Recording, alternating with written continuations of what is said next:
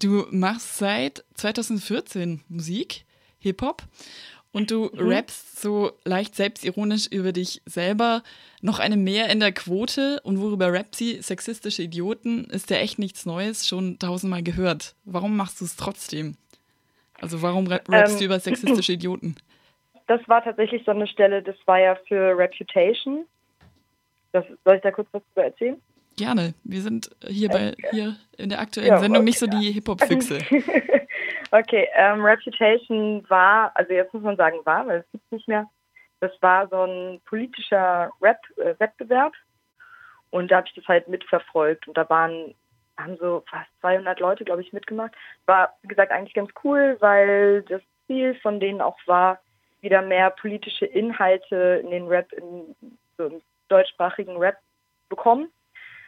Aber es haben im ersten Jahr eben 200 Leute mitgemacht und es waren nur Männer. Keine einzige Frau, keine Trans, irgendwas waren nur Männer. Also ich habe das wirklich mitverfolgt und ähm, da habe ich erst so angefangen, überhaupt mich mit Hip-Hop zu beschäftigen. Und dann dachte ich, egal, ich mache im nächsten Jahr einfach mit. Und es war der erste Track, den ich hier geschrieben habe. Und ich dachte mir, hey, ist jetzt irgendwie nicht der krasse Scheiß. Aber so Frauen waren einfach überhaupt nicht präsent vorher. Also nicht in diesem Wettbewerb und sind sowieso ziemlich unterrepräsentiert im deutschsprachigen Rap. Ich muss jetzt auch und sagen, das wundert mich total, weil ich hätte, hätte jetzt erwartet, dass du mir sagst, ja, also halt im Mainstream-Hip-Hop gibt es keine Frauen und das alles sexistisch. Ja, nein, nein, nein, natürlich, genau, genau. Ich meine, ich meine jetzt auch im Mainstream sind sie und es gibt viele Frauen, aber prozentual sind es viel weniger und es gibt tausend Gründe, warum das so ist. Die sind alle scheiße, aber es ist halt gerade leider noch so. Und gerade im Mainstream kommt, es kommen auch im Mainstream immer mehr bekannte Frauen dazu, also wo auch jetzt nicht so krass Fecken-Rap-HörerInnen irgendwie nur sagen, ja klar, ich kann dir viele Frauen aufzählen, so, sondern, weiß nicht, so Sixten zum Beispiel und Schwester Eva und Lady Betray. Suki ist, glaube ich, auch ziemlich bekannt inzwischen auch außerhalb der Szene. Aber ist das Aber, allein jetzt schon eine, eine gute Nachricht? Du hast jetzt auch schon so die Sixten angesprochen, die ja, die halten ja eigentlich, was Sexismus angeht, ziemlich auch mit mit ihren männlichen Kollegen. Also ich habe da mal eine Stelle rausgesucht für Leute, die die Sixten nicht kennen. Zum Beispiel, zeig mal ein bisschen Haut und zieh dich aus, stell dich nicht so an, denn ich bin hier der Mann. Wackel mit dem Arsch auf der Bühne, mach ihn hart, gib die Mühe, ich will Spaß, also weg mit dem BH. Also wenn jemand sowas rappt, ist das dann, bringt es dann was, dass es, ne, dass es zwei junge Frauen sind, die das rappen? Nee. also, oder, jein. Also natürlich ist es nicht so, dass automatisch alles, was Frauen rappen, geil ist. So. Aber ich glaube, viele Menschen stellen sich unter Rap immer direkt einen Rapper vor, also einen Mann. Und ähm, das ist halt einfach total männerdominiert. Und genau, das heißt natürlich trotzdem nicht, dass jede Frau, die rappt, irgendwie gleich automatisch coole Inhalte hat. Und Sixten ist auf jeden Fall ein Thema. Da spaltet sich die Menge und ich habe da auch eine gespaltene Meinung. Also, weil ich mir halt auch manchmal nicht sicher bin, ist es jetzt irgendwie so totale Ironie, weil sie es auch schon krass auf die Spitze treiben und ist es eigentlich vielleicht noch eine Kritik daran oder machen sie einfach nur das Gleiche, die Männer? Also, weil die haben auch sehr feministische Texte teilweise. Haben auch, aber sind ja vielleicht auch so erfolgreich, weil sie sich eben dann doch irgendwo anbiedern an die Konventionen im Rap. Wie machst ja, du das? Auf jeden Fall, die spielen auch in Läden, wo halt oder auch mit Leuten zusammen, die dann Support bei denen machen, die halt so einen Macker-Scheiß halt machen. Wie machst du das anders oder wie versuchst du das anders zu machen gegen den Macker-Scheiß? Über meine Inhalte. Und was ist dir da also, wichtig? Ähm, äh, zum Beispiel zu zeigen, dass also die Leute, die voll oft in Texten vorkommen, aber sich gar nicht wehren können oder gar nicht dabei sind. Also, also das beste Beispiel ist immer so Battle Rap ne, wo man sich ja gegenseitig fertig macht und dann also stehen ja zwei Männer meistens auf der Bühne und dann bezeichnet der eine den anderen als Schwuchtel, um ihn zu dissen, warum auch immer, oder erzählt halt, dass er seine Mutter, seine Schwester, seine Tochter, seine Freundin, seine Nachbarin oder Cousine fickt. Und also ich verstehe jetzt nicht, was daran das sein soll, gegen die andere Person, sondern es geht halt irgendwie immer nur um Leute, die gar nicht da sind. So. Es geht irgendwie um queere Menschen, geht um, Transmenschen, um, ja, um Frauen, die aber in dem Moment überhaupt nicht im Raum sind.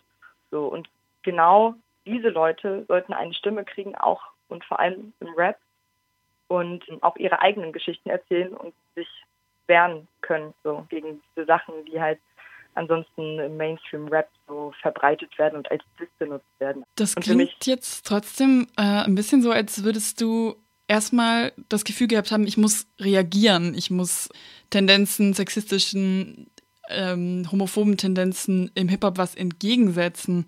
Hast du so als Frau das Gefühl, du wirst in eine bestimmte Ecke gedrängt im Hip-Hop? Also nach dem Motto so, ja, ich will Hip-Hop machen, aber wenn es hier noch so zugeht, muss ich ja eigentlich politisch sein, muss ich eigentlich über diese Themen rappen. Ja, tatsächlich war das auch von Anfang an erstmal eine Reaktion. Also ich habe halt früher keinen Rap gehört tatsächlich. Ähm, also ich höre auch sowas wie, oh, was ich mit 15 für Hip-Hop gehört habe, so kann ich mir kaum trauen, das noch Leuten jetzt zu erzählen, so weil sowas lehne ich total ab inzwischen. Also ich fand Hip-Hop total kacke früher, eben weil ich nur Hip-Hop mit solchen Inhalten kannte und bin tatsächlich dann ähm, über so linke und feministische Veranstaltungen an Hip-Hop gekommen und war dann aber auch mal auf so Mainstream-Veranstaltungen, also zum Beispiel bei Rap am Mittwoch. Und dann, In Berlin ähm, wahrscheinlich. Genau. Mhm.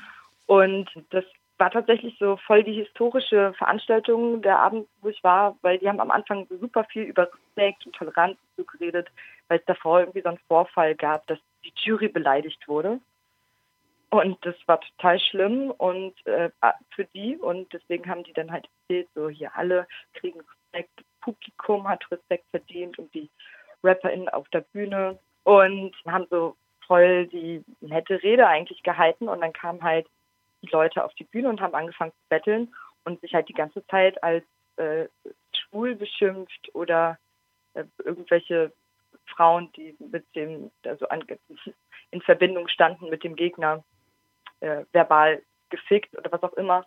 Und um mich rum standen die Leute und haben das so gehypt so gejubelt und geklatscht.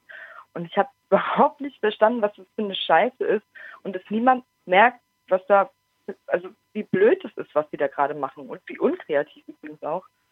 Und bin dann irgendwie nach Hause gegangen und habe dann angefangen, gegen diese Veranstaltung und gegen diese Situation, die ich da erlebt habe, einen Text zu schreiben. Also war es im ersten Moment auch eine Reaktion. Eine Gegenreaktion. Es ist interessant, was du erzählst, wie du zum Hip-Hop gekommen bist, ähm, weil ich das äh, Gefühl habe, das habe ich schon öfter in linken Kreisen gehört. Also man fragt, ja, hörst du Hip-Hop? Dann so, naja, eigentlich nicht, aber jetzt so über Suki, also so wahrscheinlich die berühmteste linke oder ja, offen feministische Rapperin. Damit habe ich angefangen.